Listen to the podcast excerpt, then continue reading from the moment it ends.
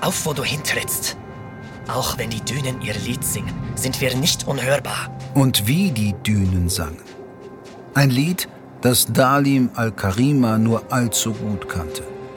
Es war sein Lied, Töne, die kilometerweit über den endlosen Sand rauschten. Der Wüstengänger hielt den Bogen fest umschlossen und bewegte sich seitwärts die Düne hinab zur Oase, wo das Wasser im Wind seichte Wellen ans Ufer schlug. Die Sonne war noch nicht hinter den Dünen aufgetaucht. Doch nun ruhten seine Augen auf dem prachtvollen, sandgoldenen Wüstenleoparden, der am Ufer stand und gierig trank. Gemeinsam mit seinem besten Freund und treuesten Begleiter Duran el Gorn hatte Dalim das Tier zwei aufgehende Monde lang verfolgt, seine vierte gelesen und es ohne Rast und Pause gejagt. Und nun stand es da wenige Meter von ihm am Ufer der Oase und ahnte nichts von seinem Schicksal. Er ist wunderschön und größer, als ich ihn mir vorgestellt habe. Dalim al-Karima lüftete seinen Schleier. Der Wind trug die verschiedensten Gerüche zu ihm, das würzige Holz der Wüstenzeder, der Leopard, die Früchte.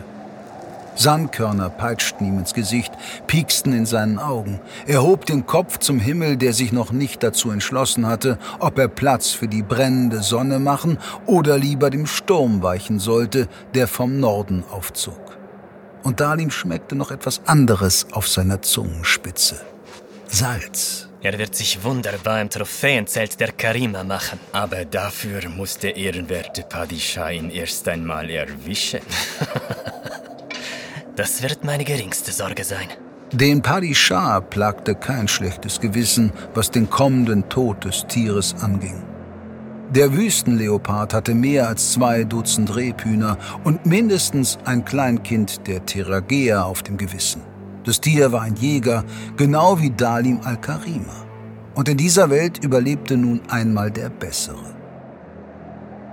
Routiniert hob er den Bogen an, spannte die Sehne, kniff ein Auge zu und blickte mit dem offenen Auge über die Pfeilspitze. Er hatte das Tier genau im Visier. Er holte Luft, hielt den sandigen Atemzug tief in seinen Lungen gefangen und der Schrei einer aufgeschreckten Palmtaube sorgte dafür, dass der Wüstenleopard den Kopf hob und zusammenzuckte. Wo kommt dieses Biest auf einmal her? Still! Der Leopard beruhigt sich. Jetzt beende ich die Jagd. Doch ehe Dalim al-Karima den Bogen erneut auf sein Opfer ansetzen konnte, stürzte ein Dutzend Schwarzschattenkrähen aus dem Himmel. Der Leopard zuckte zusammen, wich zurück und drohte ins Unterholz zu flüchten. Dem Wüstengänger blieb keine Wahl. Er setzte nach und schoss, ohne richtig zielen zu können, als ihn etwas an der Seite streifte. Ein scharfer Schmerz durchzuckte ihn. Er wischte sich über die Wange und betrachtete die Blutspur auf seinem Handrücken. Was war das? Der Herrschersohn richtete den Blick in Richtung des Meeres und sah eine dunkle, ja brodelnde Wolke im glutrot erglühenden Horizont auf sie zurasen. Dann erkannte er seinen Fehler, packte seinen Freund und riss ihn nach unten. Blutfleder!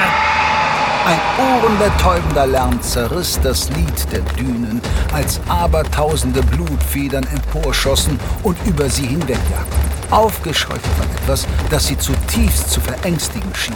In ihrer Panik verfingen sie sich in den wallenden Gewändern der Wüstensöhne, bissen panisch zu und jagten ihre kleinen, scharfen Krallen in alles, was ihnen Halt bieten konnte. Stoff, Haare, menschliches Fleisch. Manche der Fledern stießen in ihrer Panik gegeneinander und fielen vom Himmel. Duran El Gorn schrie, als die lebende Wolke aus Krallen und Zähnen und skelettierten, lederartigen Flügeln an ihnen vorbeigezogen war, erhob sich Dalim al-Karima und streifte das völlig zerrissene Gewand vom Leib. Augenblicklich ließen die letzten Blutfledern von ihm ab. Ohne ein Wort zu verlieren, zückte Dalim al-Karima den Krummsäbel aus der Scheide seines Gürtels und bewegte sich geschmeidig die Düne hinab zum Ufer der Oase. Sein ganzer Körper blutete aus hunderten winzigen Stellen, die die Fledernschar ihm zugefügt hatte. Wunden, die nur eine Dalmatri zu schließen vermochte. Doch Dalim al-Karima blieb keine Zeit, sich um seine Verletzungen zu kümmern. Er hatte eine Jagd zu beenden. Er fand das angeschossene Tier unter den kleineren Sträuchern, die im schattigen Schutz der Dattelpalmen wuchsen. Ein Hinterlauf zuckte, durchbohrt von seinem Pfeil. Er griff in das rötliche Fell, riss den schweren Kopf des Leoparden nach oben und durchschnitt ihm mit einer kräftigen Bewegung die Kehle. Warmes Blut lief ihm über die Hände, die Luft füllte sich mit einem metallischen Geruch. Während das stolze Tier in seinen Armen zuckend das letzte Leben austropfte, schmeckte Dalim al-Karima wieder das Salz auf seiner Zunge. Keine Sekunde später begann es zu regnen. In der Wüste in der es niemals regnete. Und dann endlich verstand auch er, was soeben geschah. Elidor. Noch immer das Tier in den Händen haltend, wusste er, dass seine Zeit gekommen war. Endlich, nach all den Jahren der Vorbereitung. Nun würde er sich beweisen und auf die große Jagd gehen können, die seinem Geschlecht würdig war. Duran, wir müssen los. Der Wettlauf würde beginnen.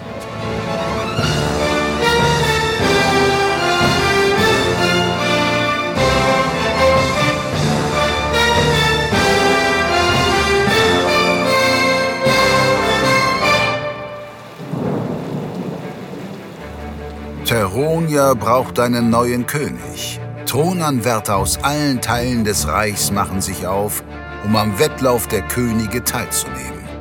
Ein Weg voller Gefahren und Verderben liegt vor ihnen, den nur der rechtmäßige Thronerbe überleben wird.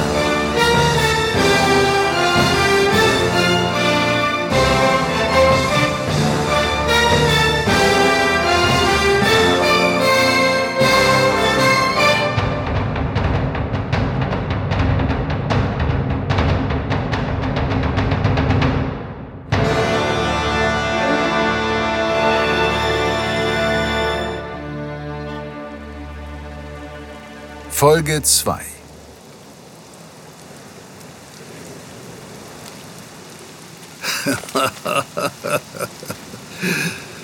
Du siehst erschöpft aus, Asura. Hättest ja oben bleiben können, wenn dir der Weg zu anstrengend ist. Du vergisst wohl, mit wem du sprichst, alter Mann. Ich kann zehnmal mit dir Schritt halten. Ich frage mich nur, warum wir ausgerechnet bei diesem Wetter unterwegs sein müssen. Oh, ich brauche Abwechslung. Immer nur im Turm gefangen zu sein, ist kein Spaß. Das hat dich die letzten 440 Jahre nicht gestört. 440? Bist du sicher, Asura? Naja, ist das so lange her? Ich habe aufgehört, die Jahre zu zählen. Sie haben keine Bedeutung mehr. Nichts hat mehr für dich Bedeutung. Sieh dich doch nur an. Hast du dich aufgegeben? Die Haare, der Bart, die Kleidung. Was ist nur aus dir geworden, alter Mann? Oh, nenn mich nicht ständig so. Aber du bist ein alter Mann. Und du eine Chimäre. Aber ich halte es dir nicht ständig vor. Gefällt dir Evaristo der Weise besser? Ich weiß selbst am besten, dass ich alt bin. Und das wird sich nie ändern.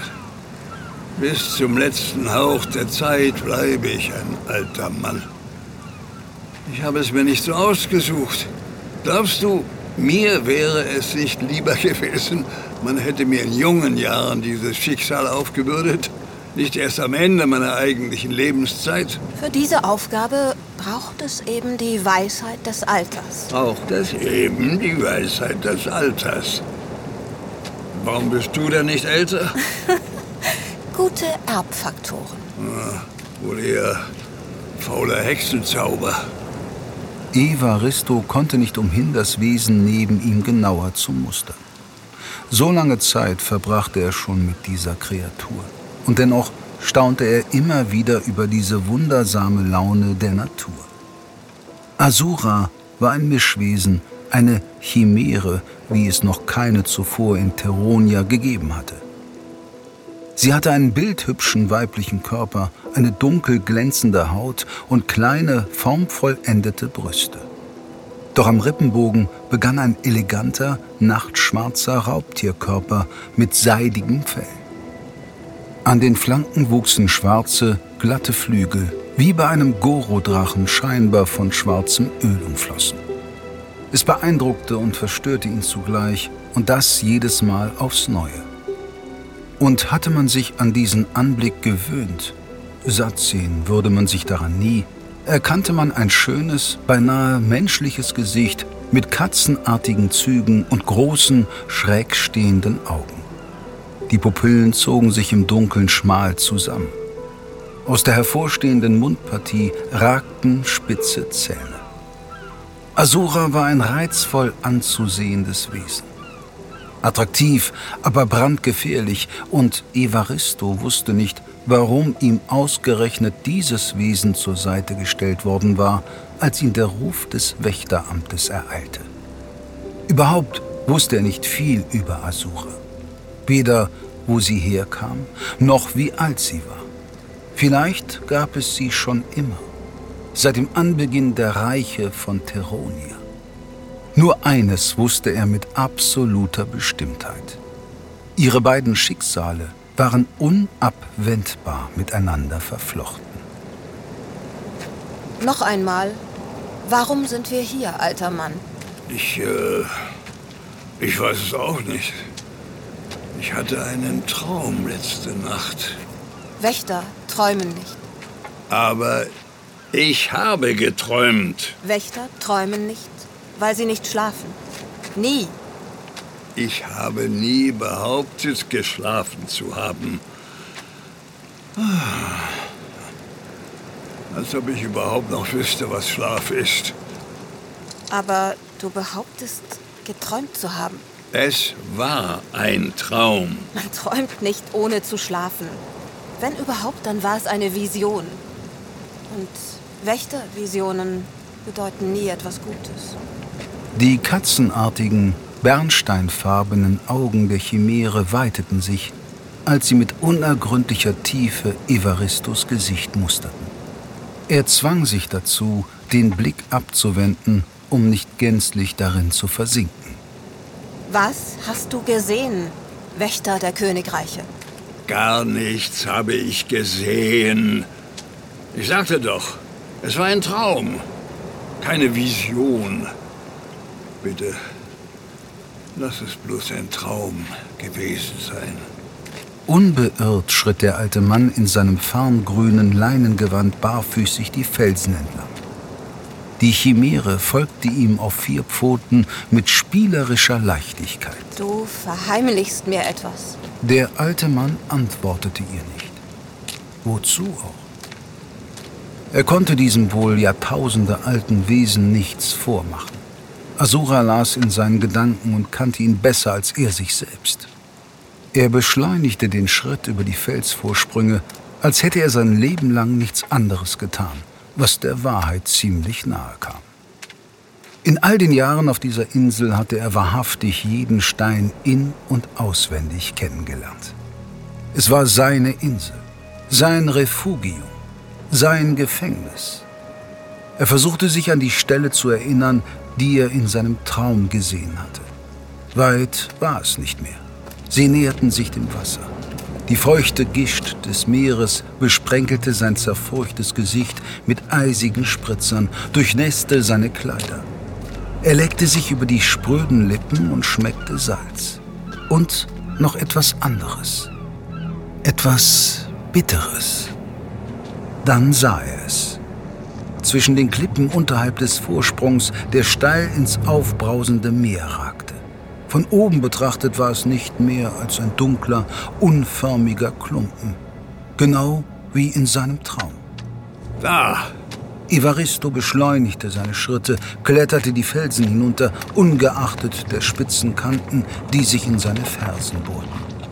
Dicht gefolgt von Asura erreichte der Wächter das Etwas, das an Land gespült wurde. Es wirkte farblos und doch so dunkel, wie es nicht mal das nachtschwarze Fell der Chimäre zu sein vermochte. Evaristo beobachtete, wie sich die Nasenflügel seiner Begleiterin aufblähten, als sie daran roch. Asura verzog angewidert das Gesicht. Dennoch streckte sie die Tatze danach aus. Fass es nicht an! Es scheint tot zu sein. Evaristo beugte sich über die farblos schwarze Kreatur und versuchte das Gesicht zu finden. Aber da war nichts. Weder Augen noch eine Nase. Nur ein grausam aussehender Schlund. Tot? Nein. Es hat noch nie gelebt. Aber es bewegt sich. Mit fasziniertem Ekel beobachteten die beiden Zuschauer, wie sich das klumpige Ding wand und zappelte, als litt es unter schmerzvollen Qualen. Evaristo glaubte, die Pein dieses Wesens spüren zu können. Lass es uns zurück ins Meer werfen. Ich. Äh, Glaubst du, es kommt von dort? Zeitgleich richteten sich ihre Blicke zum aufbrausenden Meer weit über den Horizont hinaus, wo die zerklüfteten Landumrisse der anderen Seite zu erahnen waren. von wo sonst sollte eine derart abscheuliche Kreatur kommen? Wenn nicht von dort. Wir müssen die Königreiche warnen. Irgendetwas ist im Gange. Sie müssen sich vorbereiten, bevor... Was in Drulguras Namen? Aus dem Schlund der Kreatur löste sich ein gellender Schrei. So schrill, dass Evaristo unendlichen Schmerz verspürte. Doch es waren nicht seine Empfindungen, die ihn quälten, sondern die der dunklen Kreatur. Das Ding streckte sich empor, als wolle es nach Evaristo greifen. Flammen stiegen von ihm auf, fraßen sich an ihm hoch, hüllten ihn gänzlich ein, bis das etwas von innen heraus entflammte, ehe sich die ganze Kreatur in Asche auflöste. Der Wind trug die Asche ins Meer. Das Ding ist. Äh, Mit einem Mal verdunkelte sich der Himmel. Die Wellen klatschten wütend gegen die Felsen. Wir sollten zurück zum Turm. warte! Mit der höchsten Welle zog sich das Wasser zurück, als würde eine unsichtbare Kraft daran ziehen. Meter für Meter des Meeresbodens tauchte aus den Fluten auf. Der Wächter traute seinen Augen nicht, als sich das Wasser auftürmte und wie eine lebendige Wand vor ihm stand. Fische regneten vom Himmel, landeten auf den schroffen Felsen und zerplatzten. Evaristo erlebte dieses Phänomen nicht zum ersten Mal. Aber noch nie hatte er es aus solch einer Nähe beobachten können. Oder müssen. Du weißt, was das bedeutet. Ja, es hat begonnen. Wettlauf der Könige ist ein Podcast aus den Wake World Studios.